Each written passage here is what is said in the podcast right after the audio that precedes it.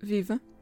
Eu sou a Carolina Amado e neste P24 ouvimos dois médicos com mais de 30 anos de carreira que assistiram aos primeiros anos do Serviço Nacional de Saúde e à sua degradação ao longo das últimas décadas. Vamos a apresentações.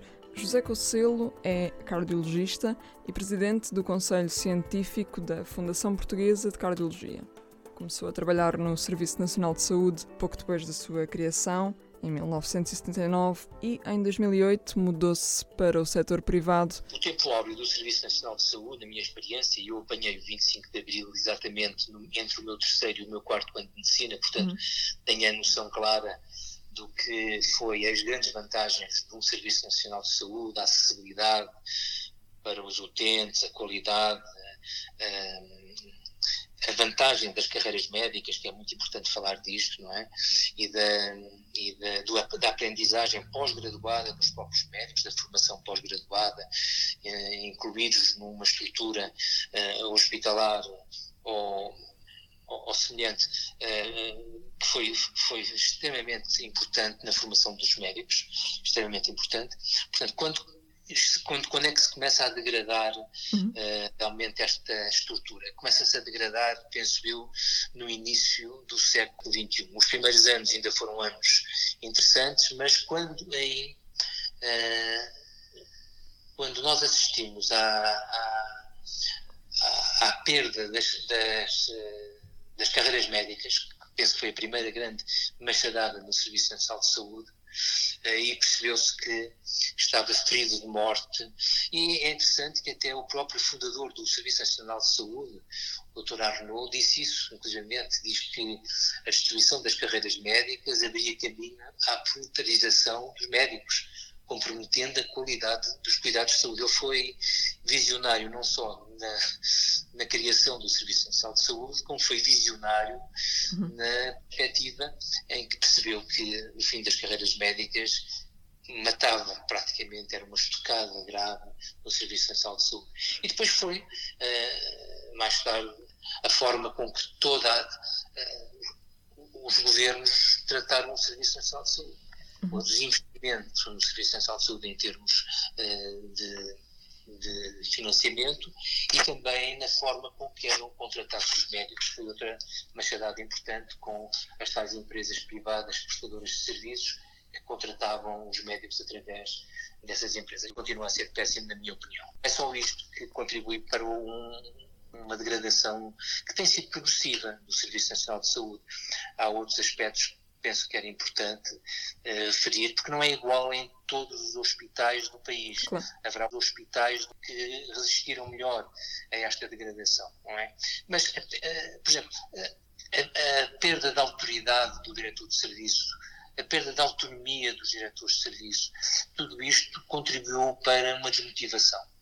Desmotivação dos quadros médicos que foram perdendo, obviamente, interesse em continuar uh, a trabalhar ou foram-se desmotivando. Os que puderam sair, sa iam saindo, os que se iam reformando também saíam, aqueles que tinham a hipótese de continuar a trabalhar na privada preferiam fazê-lo. Na sua perspectiva, doutor, onde é que está a culpa aqui? É uma questão de, de orçamento? É uma questão política? É uma questão. São os médicos que, que também perderam a vontade de, de estar no SNS? Isso é muito difícil de lhe responder, mas eu acho que a palavra certa chama-se incompetência.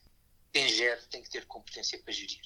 E repare, o que está a acontecer em relação ao número de médicos e a falta de número de, dos médicos neste momento é uma coisa que todos nós, médicos do tempo, da altura dos números clausos, sabíamos que isto ia acontecer mais cedo ou mais tarde. Portanto, é um país que não, se, não planeia, é um país que decide em cima de joelhos, são atitudes de decisão a curto prazo, Uh, isto chama-se incompetência, não se chama mais nada, não há outra palavra para, para dizer, e, e, são tantos os exemplos de incompetência, desde um dos ministérios até às ARS, que eu tenho dificuldade em, em, em enumerá-los, percebe? Uhum. Porque e não é isto, não é uma crítica às pessoas, é uma crítica às decisões que foram uh, feitas no sentido de pôr provavelmente pessoas inadequadas, é o termo, a decidir sobre assuntos que não sabiam. E de pessoas que provavelmente até podiam saber, mas que não lhes deu jeito de decidir da forma correta. Porque também há outros, jogos de lobbies, obviamente, porque uh, obviamente que a privada cresceu muito em algumas áreas, não foi por acaso. E nós não podemos, não, é, não estou a criticar de maneira nenhuma a privada. A privada faz o seu papel de querer ocupar um espaço que tem direito, na minha perspectiva, tem direito, mas claro que isto é, se eu ponho um bolo no parapeito e viro as costas, obviamente que não posso culpar o ladrão do bolo, tem que me culpar a mim também. Portanto, há aqui um jogo que nós, eu não sou muito. Uh, não sou muito das conspirações, mas há aqui um jogo dos dois lados, quer dizer, não se trata um Serviço Nacional de Saúde desta forma e depois vem-se queixar que existe uma privada, quer dizer, se eu quiser, obviamente, degradar o Serviço Nacional de Saúde para a privada tomar conta da saúde ou ter um, um, uma percentagem muito grande da saúde, claro que foi feito, foi muito bem feito e até parece que foi planeado. Agora, não posso aceitar um Serviço Nacional de Saúde que foi um passo brutal na qualidade de vida. E eu assisti porque fui para a província trabalhar. E sei o que foi o, as vantagens de levar os médicos no contacto com os doentes, nos centros de saúde, etc. Não posso aceitar que um país se chamaria evoluído faça uma regressão da forma com que faz. E lamento é que não seja possível responsabilizar políticos. E, e não só, não é? Agora, não se pode é criticar só os médicos de maneira nenhuma. Os médicos fazem o que podem.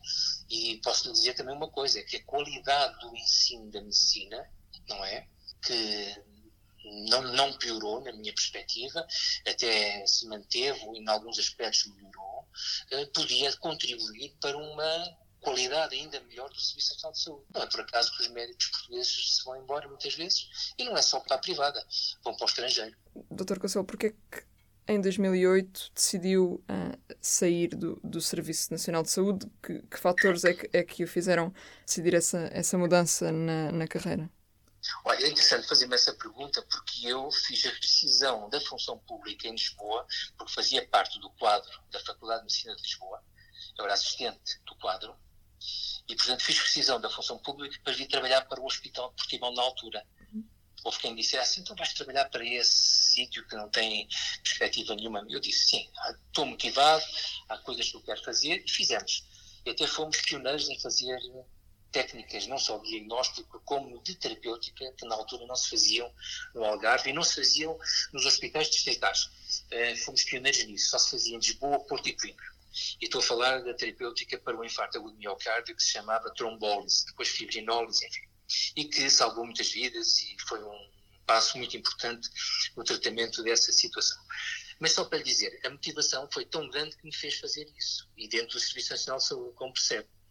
A partir da primeira década de 2020, com a esperança de um novo hospital, que era o Hospital de Barlavento, a motivação ainda foi maior. E, de facto, muita coisa cresceu e foi melhor a partir de, 2000. altura vieram colegas de outros pontos do país, o hospital cresceu, e estou a dar o exemplo do Serviço Nacional de Saúde a nível local porque é a parte que eu conheço melhor, não é?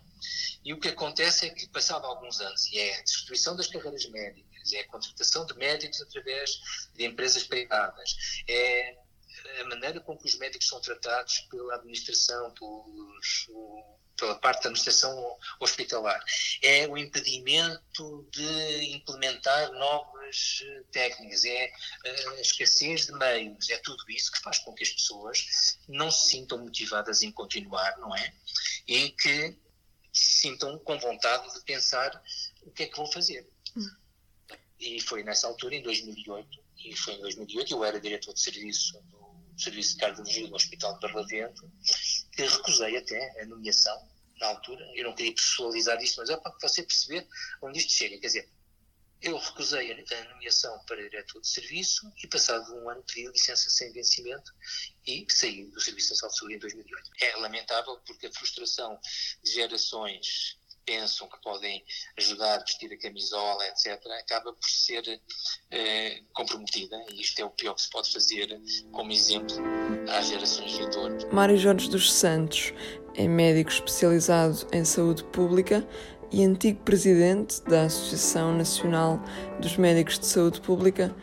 Trabalha no Serviço Nacional de Saúde há 36 anos. Isso é uma crise previsível, não é? Basta seguir a demografia médica e de outros profissionais de saúde, uh, saber os problemas que existem na, na, no planeamento dos recursos humanos, no envelhecimento de algumas das camadas profissionais e não só só médicos, no facto de se ter tornado muito pouco atrativo o clima organizacional, a formação, para ser eh, muito previsível. Sem falar na desvalorização salarial, que é brutal nos profissionais de saúde. Tem aquela característica que são quase os únicos profissionais que não têm qualquer tipo de bonificação pelo risco, não é? O que é uma coisa extraordinária. E eu não estou a falar em nome dos médicos, estou a pensar também nos enfermeiros, estou a pensar no, noutras profissões mais humildes, mas indispensáveis, como por exemplo os assistentes operacionais, os auxiliares de ação médica que arriscam todos os dias a vida para cuidar dos doentes, com ordenados eh, próximos do ordenado mínimo nacional. Portanto, toda esta deplorável uh, falta de planeamento e um desprezo pelo planeamento dos recursos humanos e pela sua qualificação e pela sua retenção leva-nos a uma situação que é muito difícil de resolver porque necessitava primeiro de coragem política, segundo dinheiro e terceiro de estratégias eh, claras e a de longo prazo. A questão é, é vamos ouvindo falar da, da crise do SNS há anos e, e, parece que as coisas ficam sempre na mesma, uh, mas há razões para levarmos ainda mais a sério. Uh, Sim, vamos este... lá ver. Eh, isto é, é um Portanto, quando não, não há medidas uh, corretivas, não é? Uhum. A tendência é para degradação. Isto é a mesma coisa que ter um carro que vai tendo várias avarias no qual leva à oficina, não substitui as peças. Obviamente há um dia uh, que essa viatura deixa de poder andar.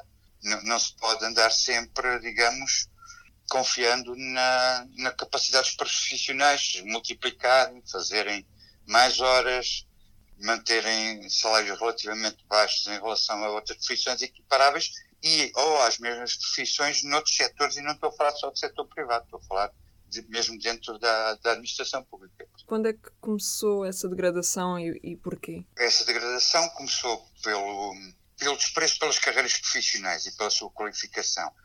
Começou, de certa maneira, no último governo de, do professor Cavaco Silva, depois foi-se acentuando nos governos subsequentes, sempre por motivos uh, aparentemente financeiros, mas que acabavam por não, não ser.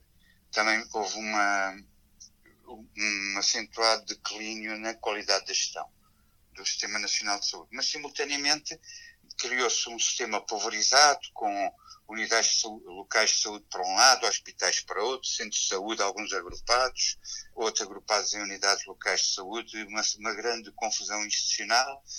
Os hospitais e as unidades locais de saúde com contratos individuais de trabalho, portanto não são contratos de, em funções públicas, eh, portanto criando cada vez mais desigualdades eh, entre os vários profissionais que fazem a mesma função, mas acima de tudo uma grande falta em planear o futuro e o futuro, mesmo futuro de curto prazo, 5 anos, 6 anos, não há possibilidade de planear os serviços, de dotá-los dos profissionais que são indispensáveis e também de acompanhar a situação demográfica do país, nós temos um problema demográfico de envelhecimento da população. O envelhecimento da população implica que, para o mesmo número de habitantes, sejam necessários muito mais cuidados de saúde. Porque aqui nos últimos 35 anos, mais ou menos, e assistindo à degradação do SNS, porque é que o Dr. Mário Jorge não quis deixar uh, o SNS? Primeiro, pela minha própria especialidade, que é a saúde pública, por inerência até nos Estados Unidos são é uma especialidade fundamentalmente pública. Claro que haveria outras possibilidades, mas o Serviço Nacional de Saúde é uma conquista dos cidadãos e serve para servir os cidadãos. Eu prefiro trabalhar eh, no Serviço Nacional de Saúde, por muito insalubre que ele esteja neste momento, porque é uma maneira de servir os cidadãos. Eh, para ser eh, honesto, não, não gostaria de ver numa atividade 100% privada nesta área da saúde tenho alguma dificuldade até do seu ponto de vista ético. Mas não, não condeno de maneira nenhuma que eu faça, aliás, como muitos têm, têm bons motivos para fazerem, dos quais, porque, como eu disse, a, a degradação das nossas instituições e o facto de elas não serem amistosas para quem lá trabalha faz com que as pessoas tenham muito boas razões, que não apenas o dinheiro, como se pensa, tenham muito boas razões até para exercerem o, o seu trabalho com paz e sossego e com alguma liberdade de abandonar o SNS. E foram estes os relatos recolhidos pela jornalista Carolina Amado, quando o SNS está de novo debaixo dos holofotes, com falhas de médicos em todo o país que têm levado a encerramentos de serviços e a Ministra da Saúde a anunciar um plano de contingência para o verão. Será suficiente?